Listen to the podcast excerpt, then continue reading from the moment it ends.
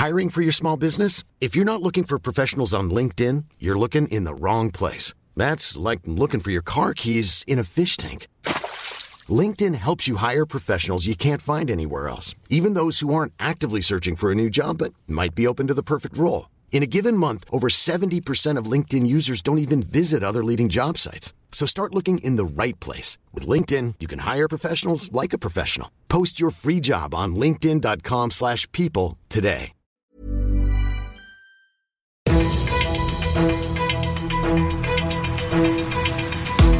95 5 Charivari, das München Briefing, Münchens erster Nachrichtenpodcast. Mit Christoph Kreis und diesen Themen.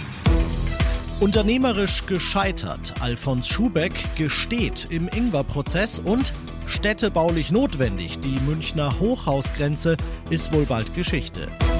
Ich freue mich sehr, dass du bei der heutigen Ausgabe wieder reinhörst. Ich erzähle dir in diesem Nachrichtenpodcast jeden Tag in fünf Minuten alles, was in München heute wichtig war. Das gibt's dann jederzeit und überall, wo es die besten Podcasts gibt und immer um 17 und 18 Uhr im Radio. Ich wollte mir selbst nicht eingestehen, dass ich unternehmerisch gescheitert bin. Deshalb habe ich mir, meinen Freunden und Bekannten und auch meinen Verteidigern bis zuletzt etwas vorgemacht. Durchaus bewegende Worte von Starkoch Alfons Schubeck heute vor dem Münchner Landgericht. Dort geht's im sogenannten Ingwer-Prozess ja um seine Steuerhinterziehung, die seit heute keine mutmaßliche mehr ist, denn er hat sie zugegeben. Schnell, schnell, zack, zack und weg. So beschreibt er die Vorgänge in seinem Restaurant Orlando. Mit Hilfe einer Software hat er immer wieder Umsätze aus den Tagesbilanzen verschwinden lassen und die Differenz dann eingesteckt. Nicht um ein Leben wie Gott in Frankreich führen zu können, betont Schubeck, sondern um finanzielle Löcher in seinen Unternehmen zu stopfen und um seinen Kindern das Studium finanzieren zu können, das er selbst nie absolvieren konnte. Also jetzt kommt mir aber wirklich gleich ein Tränchen, weil wir reden hier von insgesamt 2,3 Millionen, die am Finanzamt vorbeigeschmuggelt worden sein sollen. Dafür kriegst du kein Zimmer im Studentenwohnheim, sondern sondern das Studentenwohnheim. Ich habe viel falsch gemacht, sagt Schubeck, aber ob er das nicht nur im Orlando gemacht hat, sondern wie die Münchner Staatsanwaltschaft vermutet auch in seinen Südtiroler Stuben, da hat er geständige Erinnerungslücken. Ob er die selbst füllt oder ob sie ihm gefüllt werden, das entscheidet sich am Freitag, dann wird der Prozess fortgesetzt. Du bist mittendrin im München Briefing und wie du es mittlerweile kennst, nach dem ersten großen München-Thema schauen wir, was war in Deutschland und der Welt heute wichtig. Keine schönen Zahlen waren das, die Wirtschaftsminister Habeck da heute im Gepäck hatte.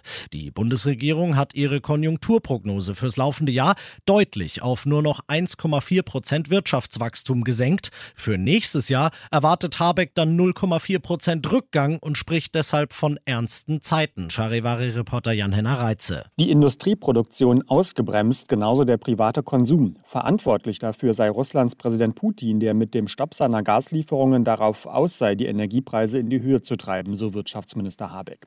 Letztlich mit dem Ziel, den gesellschaftlichen Zusammenhalt in Deutschland und das ganze System hier zu destabilisieren. Die Bundesregierung steuert nach Habecks Worten mit Gaspreisbremse und Co. erfolgreich gegen, sonst wäre die Prognose fürs nächste Jahr noch dunkler ausgefallen. Und passend dazu heute auch noch das. Es gibt schon wieder ein Leck in einer Pipeline, dieses Mal in einer für Öl. Die Druschbar-Pipeline durch Polen ist beschädigt oder vielleicht auch beschädigt worden. Die Ölversorgung in Deutschland ist dadurch laut dem Bundeswirtschaftsministerium aber erstmal nicht gefährdet, Charivari-Reporter Thomas Thonfeld. Die Raffinerien Schwedt in Brandenburg und Leuna in Sachsen-Anhalt erhalten weiter Rohöl über die Pipeline. Das erklärte hier in Berlin eine Ministeriumssprecherin. Ein Strang der Pipeline funktioniert funktionieren auch, hieß es vom Ölunternehmen Rosneft Deutschland. Laut Wirtschaftsministerium wurden an beiden ostdeutschen Raffineriestandorten zuletzt sicherheitshalber die Rohölvorräte erhöht. Wie es zu dem Leck gekommen ist, ist noch unklar, auch wie groß der Schaden ist und wie lange eine Reparatur dauern wird. Und das noch zum Schluss. München ist in so vielem Spitze, aber leider auch in Disziplinen, wo man lieber nicht Spitze wäre. Keine deutsche Großstadt ist so nachverdichtet wie unsere.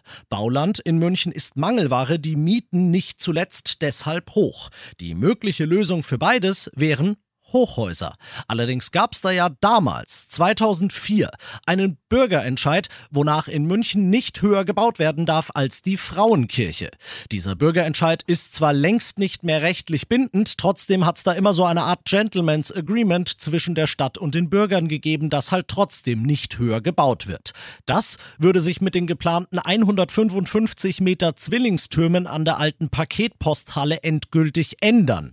Die ÖDP im Stadtrat wollte deshalb, dass es eine neue Bürgerbefragung gibt mit dem Ziel, dass diese Frauenkirchenhöhenbegrenzung erneuert wird. Aber die anderen Fraktionen, gerade die großen, die spielen da nicht mit. SPD, Grüne und CSU sind sich ausnahmsweise mal einig. Sie sagen heute im Stadtplanungsausschuss, dass die Stadt zumindest von sich aus die Münchnerinnen und Münchner nicht nochmal fragen wird, ob ihnen das denn recht ist. Die ÖDP findet das undemokratisch. Ich finde es zeitgemäß und längst überfällig, zumal die Möglichkeit eines Bürgerentscheids aus der Bevölkerung selbst weiterhin gegeben ist. Also wenn die Mehrheit in dieser Stadt weiterhin gegen Hochhäuser wäre, was ich bezweifle, dann könnte sie das immer noch sagen. Ich bin Christoph Kreis, mach dir einen schönen Feierabend. 95.5 Charivari, das München Briefing, Münchens erster Nachrichtenpodcast. Die Themen des Tages aus München gibt es jeden Tag neu in diesem Podcast. Um 17 und 18 Uhr im Radio und überall da, wo es Podcasts gibt, sowie auf charivari.de.